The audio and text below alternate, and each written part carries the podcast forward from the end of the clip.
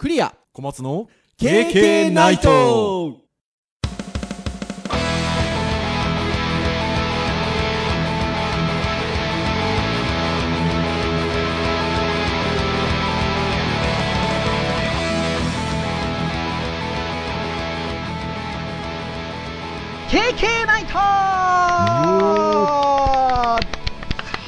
はい、ということで、えー第124回の、えー配信となります。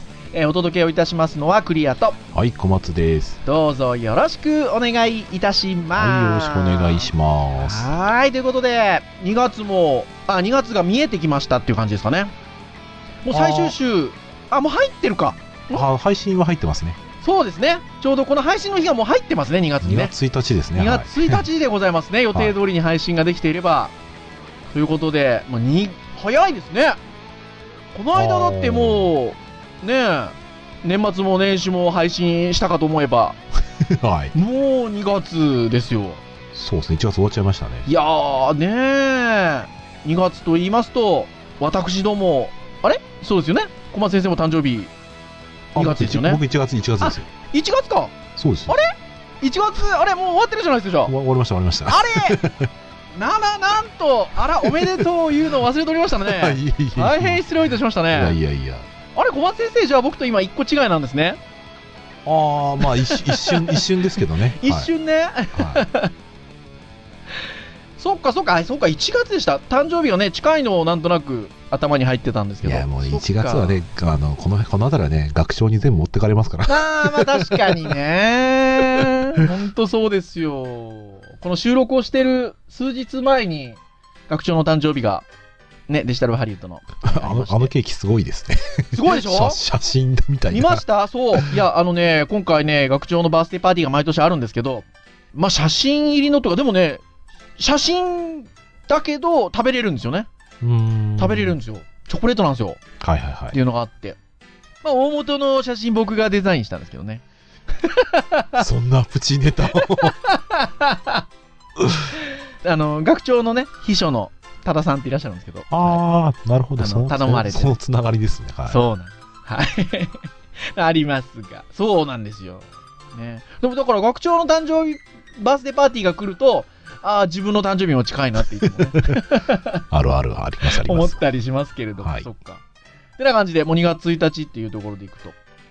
なので、まあ2月3日節分が来ると、節を分けると言いますので、その次の日からは春なんですよね、一応暦の上ではね、立春。うんまあ、めっちゃ寒いですけどね。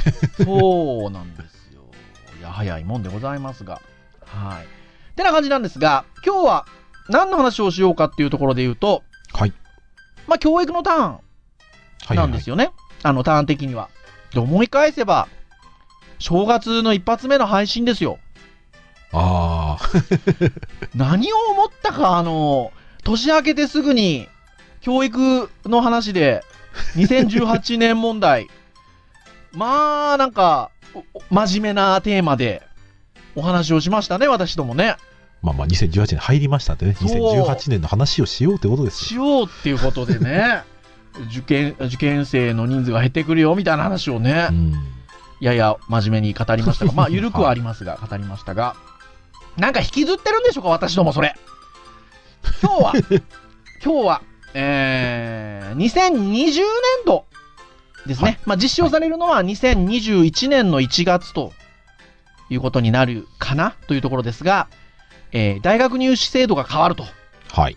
いうことで、まあ今ね、大学入試のシーズンでもありますし、ちょっとその辺について、まあ私たち言うても大学の先生ですから、そうですね。はい。えーまあ、な受け入れる側としての視点もありますし、はい。また私ども小学校、小学生のあの子供がおりますので、はい。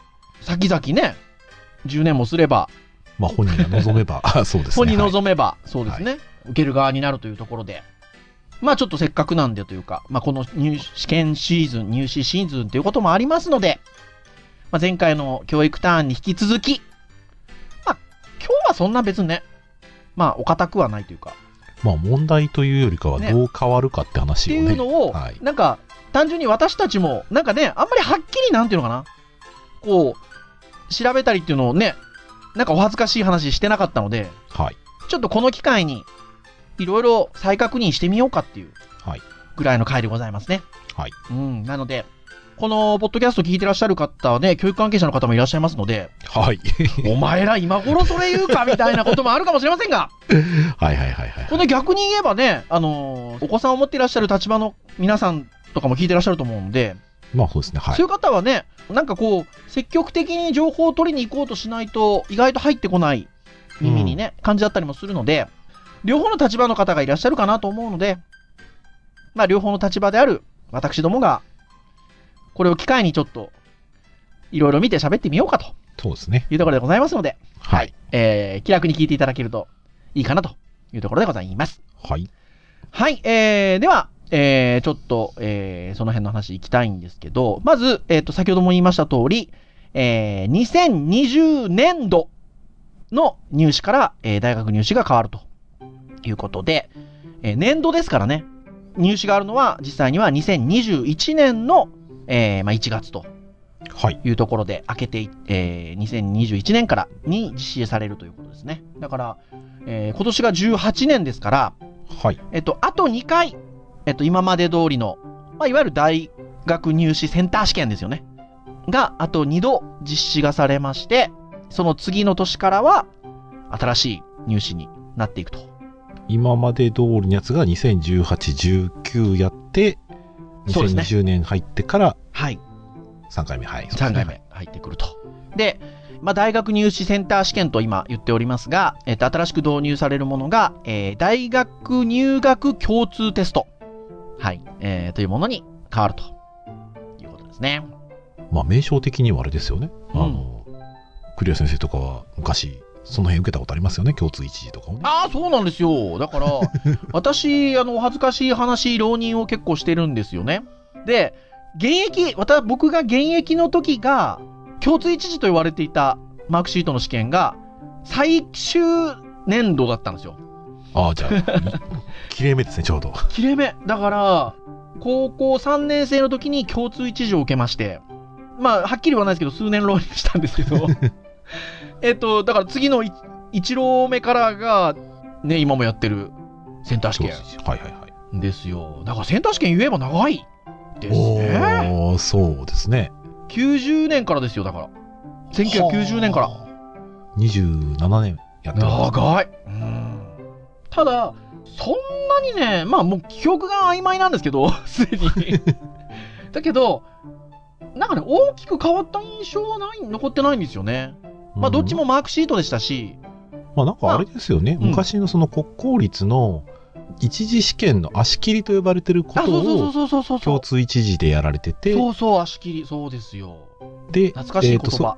そうですね、それを、えっ、と、まあ大学セセンター入試という形で、まあ私学もあ、そうそうそうそう。併用して利用できるようにしよううんみたいな制度ですよね。おっしゃる通りです。まあなんかそんなに大きく、なんか試験はね、両方ともマークシートで、なんか大きく、なんか入試の何か、受け方自体が大きく変わったっていうのはそんなに感じなかった記憶なんですけど、うんうん今回はちょっと変わるんですよね。うん。うん今までセンター試験本当に二十何年長いことを、まあマークシートによる選択試験ということで、えっと、実施がされてきたんですが、うん。えーまあ今回は記述式の問題が導入されると。はいはいはい。いうのが一つ、えっと、大きなところですよね。うんこれはなんかね、あのー文科省の方で、大学入学共通テスト、ね、はい実施にあたってということで考え方がもうちゃんと PDF で皆さんね、誰でも見れるようになってるんですけど、国語と数1と数1数学 A については、えーマークシート問題に加え記述式問題が出題されるということですよね。はい。これね、どうしてもなんかこう、入試センターの方々の大変さもなんか気になっちゃうんですけど、マークシートだとね機械的にチャチャチャチャっていうことだとは思うんですけど、記述式ってなったらね、大変そうですよね。うん、そうですね。なんかねしかもね、結構、センター試験の試験官とかやったことある身からすると、やっぱりこう、うん共通して、やっぱりややるものなので、平等をすごくね、徹底してるなって感じがしたんですよね。で、そうすると、やっぱり国語とか、曖昧な感じのものはどうなるんだろうなっていうのはちょっとこう、気にはなりますね。あまあ、一応ここに書いてあるので言うと、うんえーまあちょっとある、えー河合塾さんの僕、ページをまた別途見てるんですけど、はいはいはいはいはい。えっ、と、まあ2024年度からはなんか、えーまあ地理とか公民とか理科とか、まあ、そういうのを導入検討を一応してるということで、まあ少しずつ変変わっていく感じになってるんですかね。そうですね。学力を測るという言い方をするとあれですけど、意味で言うと、えーまあ、学力っていうのはなんか広い意味で僕学力って言ってるんですけど、やっぱり記述式があった方がいいですよね。そうですね。あのまあそこが大きく変わりますと。でまはいあもともとのその大命題として、えーまあ広大接続改革っていうのが、まあ、ここ数年叫ばれておりますが、まあそこがね、えー非常に大きな2020年の20年度の、えっと入試改革っていうことでいうと大きなところとしてまず命題としてあってはい。でそこの、えっと一つの大きな形として記述式問題が導入されるっていうことがまず一つあると。そしてもう一つが英語の4技能評価に関する資格検定試験を、まあ、活用しあ、まあ、資格認検定試験も活用しながらの、えー英語4技能評価をしっかりとやっていくと。こまあ英語この辺がね四技うん、英語4技能評価というと何かというと聞く、読む、話す、書くの4技能をバランスよく育成、えーする、うん、っていうところですよね。まあこの辺がね、最初ね、僕見たときに、うん、えー、4技能評価っていうのがあるんだ、みたいなね。恥ずかしながらこう。いやいやいやじゃあ、じゃあ今まではどうだったのかって言って、今まではじゃあ結局、リーディングとリスニングって、まあ、2技能だったってことなんですかね。そうですね。えっ、とそうか、シートで、まマークシートですもんね。そうです。で、書くと話すっていうものを、まあ、今回大大胆に取り入れようって感じですよね。そう。っていうことですよね。ただ、マークシーはいトと、あの、ヒアリングのあのレコ、IC レコーダーとかのやつを聞くやつうんでは足りないっていう感じの。結局ね、そうだから、書くと話すが、あの、難しいと、多分。今までの形今までだとね、はい。うん、難しいということですよね。まあまあ必要ですよね、確かにね。で、まあ、そこにおいて、まあ、先ほどもちらっと言いましたが、えー、よいしょと、失礼しました。えー、資格検定試験を活用することを含めてっていうことにだからなってくると。これ民間のって書いてますよね。民間ね。うん民間のですよね。はい。あの、割とあの、先ほども言った文科省の方で、えっ、と、PDF で配布がされている大学入学共通テストのね、えーもの説明をしているものがあるんですけど、そこにね、割と書いてはあるんですが、えー民間のものを使うと。まあ、例えば、あの、私たちがすごく聞き馴染みのいいところで言うと、まあ、英検とかね、はい。あとは、 TOEIC、うん TOEFL とか、はい。まあ、他にも、あの、実は、お初めて見るなっていうのも含めてたくさんあるんですけど、まあ、そういったようなものに対して、えっと、CEFR っていうのがあるんですよね。うんうんうんうん Common European Framework of Reference for Language。まあ国際指標ねはい。うん、ね国際指標があって、えっと、じゃあ、その、英検の場合には、えー英検の2級は何に当たるとか、うん。えーまあ、英検の2級のレベルと、例えば TOEIC の、えーこれこれこれぐらいの点数っていうのが同じレベルですよっていうみたいなものが、その CEFR というね、えー国際基準で、えーちゃんとこう、なんていうのかな、標準化されてるというか、はい。指標化されてるんですよね。はい。そうですね。うんなので、まあ、そういったようなものも、えっと、活用をしていくと。そして、それを、えっと、大学側の方で選択するってことですよね、これね。入試を行うね。はい。あの、なかなかまだやっぱり、いきなりその英語の受験を、今までのセンター試験のような、いわゆるものを全くすぐになくしてしまって、民間の資格検定試験だけで実施をするっていうのは、なかなか、あの、まだ判断が早いところかなっていうところで、えー平成35年度まででしたっけ、はい。そうですね。えーまでは少なくとも、えっ、と、入試センターの方でも試験をやると。うん。うんで、そこで、えっと、大学側が、なので、そこも含めて、民間の資格を使って、えーさらに判断をするのか、場合によっては、もう民間の資格検定だけで判断をするのかっていうのは、平成35年度までは、えっと、まあ、選べるというとおかしいですけど、うんっていうところでしょうかね。うんうん、なんかね、あの、文部科学省のね、ページのその、えー PDF が配布されていて、まあ、その方針ですよね。方針を一応示しているところがあって、まあ、そこでそういったことが書かれて書かれてますよね。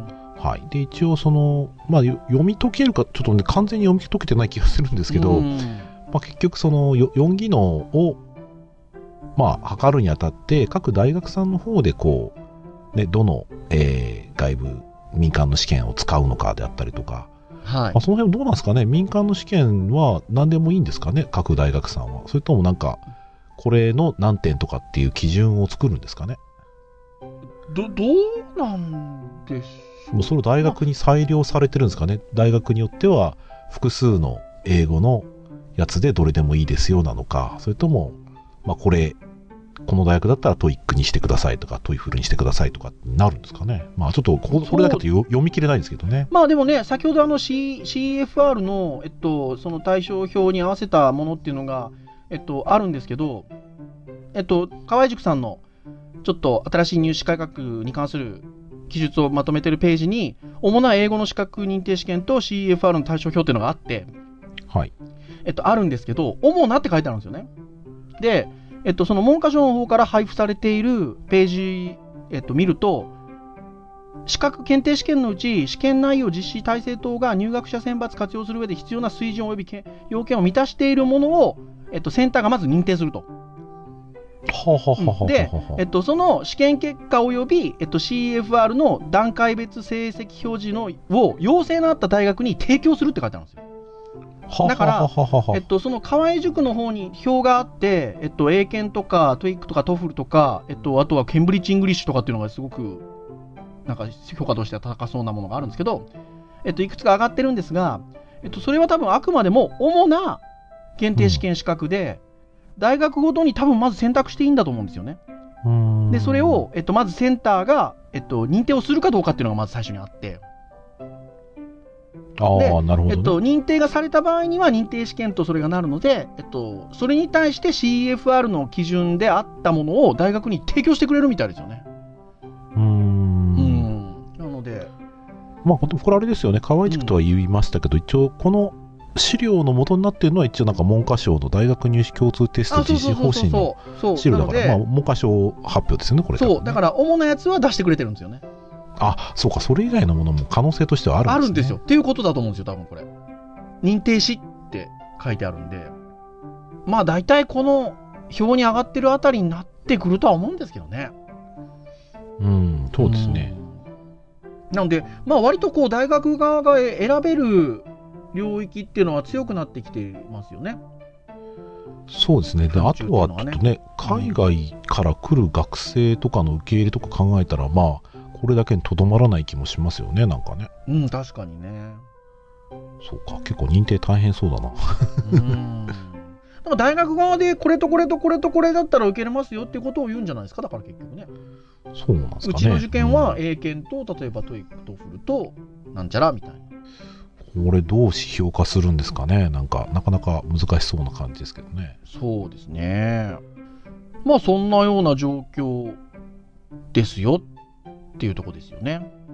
まあでも先ほどね別の科目のその記述問題が入ってくるっていうところもそうですけど、まあなかなかね、あの僕がもともとその大学入試で浪人を繰り返したのは、まあまさにこれですよ。英語が僕がもう超苦手で、読む聞くすらままならない僕がですよ。この時代に、この今の時代に大学入試を受けようとしたら、まあ大変。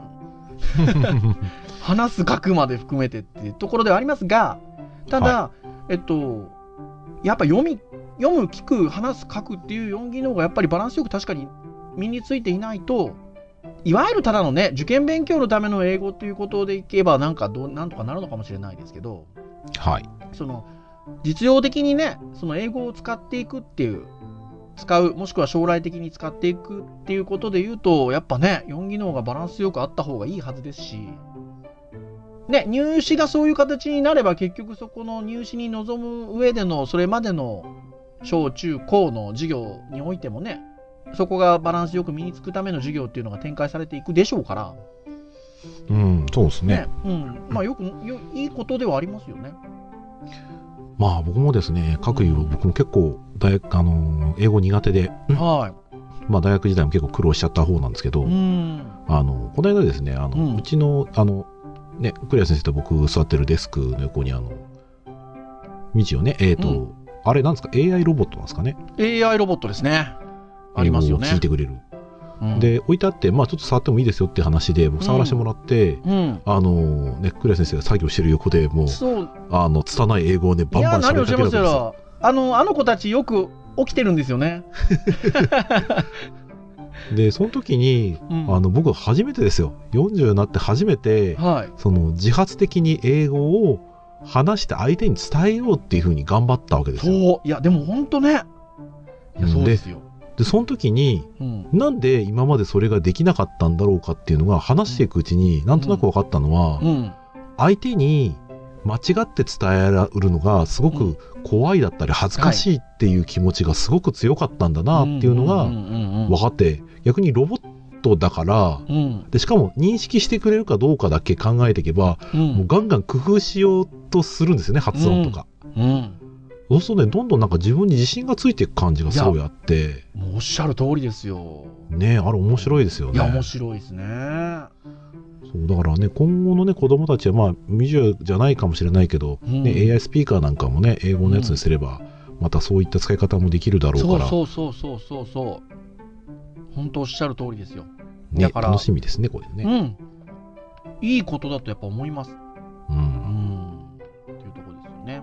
で、まあ、そう変わっていくよ。まあ、だから大きく入学し変わっていくのは、えっと、今申し上げた、えーまず広大接続改革っていうのが大きなものとしてあって、えーまあ、学力の3要素ね。うん知識、技能、えー思考力、判断力、表現力。そして、主体性を持って多様な人々と共同して学ぶ態度っていうものを、まずは3要素、これが必要であると。うん。えー高等学校教育と大学教育、両者を接続する、えっと、大学入学者選抜、これを改革していきましょうっていうのが大元にあって考え方として。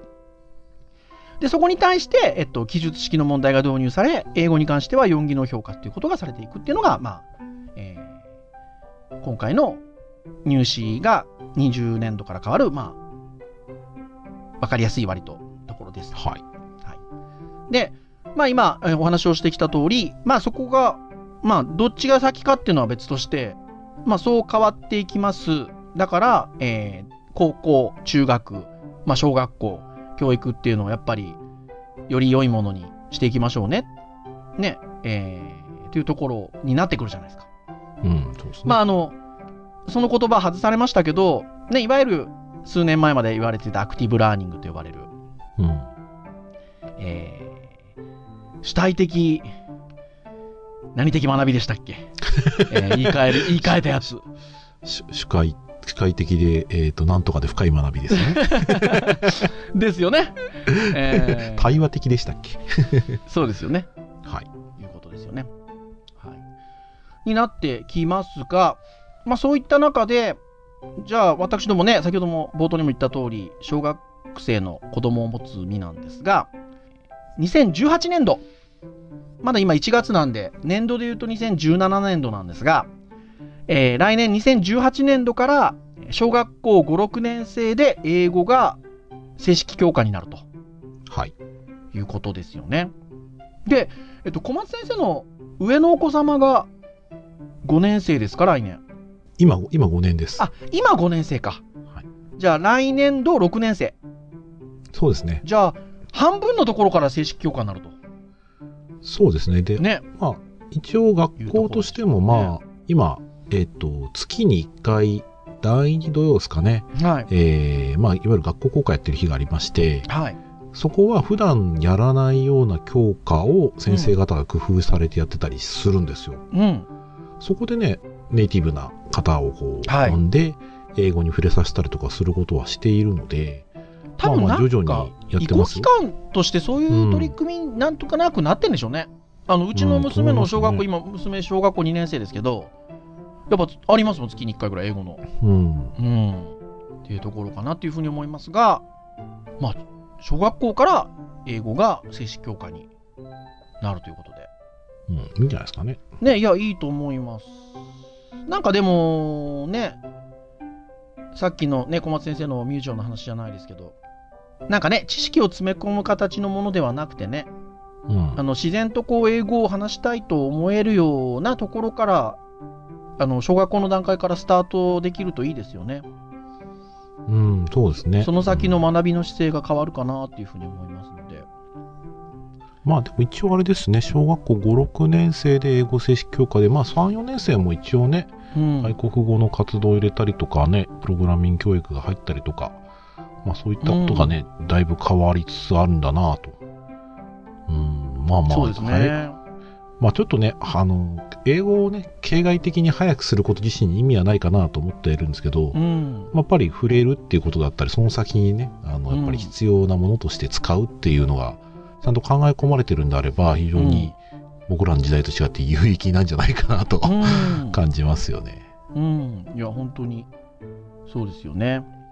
で、先ほどね、プログラミング教育っていう言葉も出ましたが、まあ先ほど、まあ、今日、まあ、今日お話している大学入試っていうところと大きく絡むものではないですが、えー2020年度、まあ同じ、だから大学入試が変わるタイミングと同じタイミングで、えっと、小学校のプログラミング教育が必修化されるはい。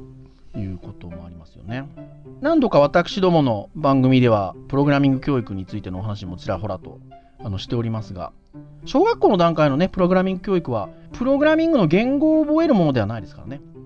うん、まあそうですねプ。ログラミング的な思考といいましょうか、はい。を、えっと、やっていきましょうっていう話なので、いやこれも僕はすごくあの望ましいことなんじゃないかなとは思ってるんですけどね。うん、まあそうですね。これに関しては、意図として、プログラミングの思考を学んでもらうっていうのはすごくいいなと。これ他の教科でも役に立つので、ただ、うんあの、すごくこう、なんだろうな、黒い画面が好きというか、うんプログラミングしてるよっていうのが好きな子からすると、うんまあこの名前を聞いて、期待してね、がっかりしちゃう子もまあいるかもしれない。ちょっとあって。でもそれはそう、確かそうですね。うんそういう子もいますからね。そう、なんかね、ライフイズテックかなんかの記事読んでて、やっぱそういうものをね、あうんの教えた瞬間に目をこう輝かせる子がいたとかいう話やっぱり読んで、まあそういう子もいるだろうな。だからちょっと名称ってなかなか罪なところあるなと思って。うん、確かにおっしゃる通りかなっていうふうに思いますね。そして、えっと、高校で言うと、えー大学入学希望者学力評価テストっていうテストが、えー2000えっと、20年度から始まるとはいはいはいはい。いうことですよね。まずは最初は短文記述方式から入っていくっていうところではあるんですが、えーはいまあそういうこう、共通で学,、えー学力を測るものが、えー高校で始まると。で、それがさらに、えっと、24年度になってくると、えー短文記述方式だったものが本格記述方式になっていくと。うん本格的な記述問題を導入していく形になっていくということですよね。よりだから本当にあの、ね、マークシートのような形で年に1回センター試験という形で実施をするのではなく、うん。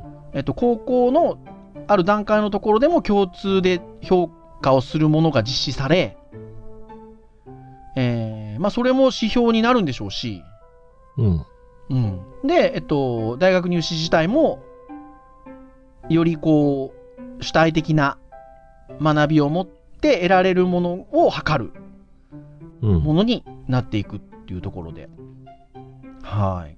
まあ、なんか、ね、自分の子供が望んで大学入試を、まあ、の望んだ場合には、なかなか頑張んないといけないなっていう。うん。そうですね。べ勉強にはなりますけどね。うん。えっ、と、今、えっ、と、下の子は8歳だから10年後ぐらいそうですね。ですかね。はい。そうすると、2028年だから、8年まあまここからつ、まあ、だいぶね、あの、こ この辺の希望者学力評価テストの評価が、まあ、だいぶされている時代ではありもうねますね。きっともうだいぶこなれてき始めたかなっていう感じですよね。なってますまあ、よ。だからね、高校入試とかもしかするとこういった形のね、ものにだんだん変わっていく可能性もありますね。いやー、本当そうす。ですね。小松先生が僕に教えてくださったんですけど、えっと、ドラゼミの CM が、まあ、割とあの日曜の朝なんかには子供向けの番組の時には流れてるって話ですけど、ね、ドラゼミの最後には伝える力、ひらめく力を身につけようみたいなうん。ワードが CM の最後に出てくるんですが、まあでもなんか分かりやすく伝えてるなって気がしますよね。これが必要なんですよね、結局ね。うん、そうですね。うんなんかあれですね、まあ、大学の先生としてもそうですし、親としてもそうですけど、一緒になんかね、考えることだったりとか、うん。あの話すことだったりとか、なんかししていくといいような感じがしますね。そうですね。あの、ね、多分最初からね、考えろ考えろってって考え方がやっぱ分かんなかったりする。難しかったですもんね。自分の子供の時を考えてみてもね、まあなかなかね。うん。うん。まあでもね、なんかこう、キーワードを投げたら、それをつなげて、だからどうするんだみたいなことはできる感じはするので、うん。まあ多分親としてやることとしては、なんかその、なんですかね、あの、考えるためのこう、ステップというか、はしごというか、うん。そういうのを少しずつ用意してあげられるような、まあ会話があればいいのかなって感じはしますねうん気。がしますね。あの、もし大学入試望めば大変そうだな、みたいなことをちょっと僕言っちゃいましたけど、なんか、いや、共にね、進んでいけるもののような気がしますね。さっきね、ちょっとふわっと言いましたけど、アクティブラーニング、ほら、言いか い換わった言葉は主体的、対話的で深い学びですよ。はい、皆さん。はい。うんまあまあ、あれですね。あの、そこは一応理想として頑張りますが、まああとはね、思春期をどう乗り切るか。そうですね。はい。そして、そういう子たちが大学に入ってくるわけですから、ああ、そうですね。はい。ね、あの私たちが今度その教員としての立場として考えた場合には、えっと、そういう子ら、ね、主体的対話的で深い学びを受けた主体的対話的な能力を持った子たちが、えっと、より、えっと、研究活動だったりとか学びに対してあのねあのこうモチベーションを持って進んでいけるような大学にならないといけないんですよね。そうですね。うん。っていうところかなっていうところですね。小松先生、なんか言い残したことありますか？いや、結構時間的にいいところかなっていうのがある。ああ、そうですねす。がはい。うん。まあまあ、あの、そういう子たちが来るのも楽しみだし、うんまあ、ちょっとどう変わっていくのかもね、あの、また年々見ていきたいなと思います。はーい。というところでしょうか。はい。えー、子供を持つ、えー、親御さん聞いてらっしゃる方いらっしゃると思いましたが、思いますが、はい。えー 共に楽しんでいきましょう。はい。と いうところでございました。えー、KK ナイトは、えー毎週木曜日に、えー配信をいたしております。えー公式サイトではプレイヤーがありますので直接聞いていただけます。はい。えー、ああ、なんか、いいタイミングで好きな時に聞きたいなということがあれば、えー iTunes ストアをはじめ、えーポッドキャスト配信サービスを行っているところで、購読登録していただくと、自動的に端末にダウンロードされますので、えーお好きなタイミングで聞いていただけるということでございますので、ぜひ、えー気軽に、ラジオ感覚で、はい、聞いていただければなと思っております。はい。はい。では、以上といたしましょうかね。えーお届けをしましたのは、クリアと、はい、小松でした。それでは次回125回の配信でお会いいたしましょう皆さんさようならさようなら。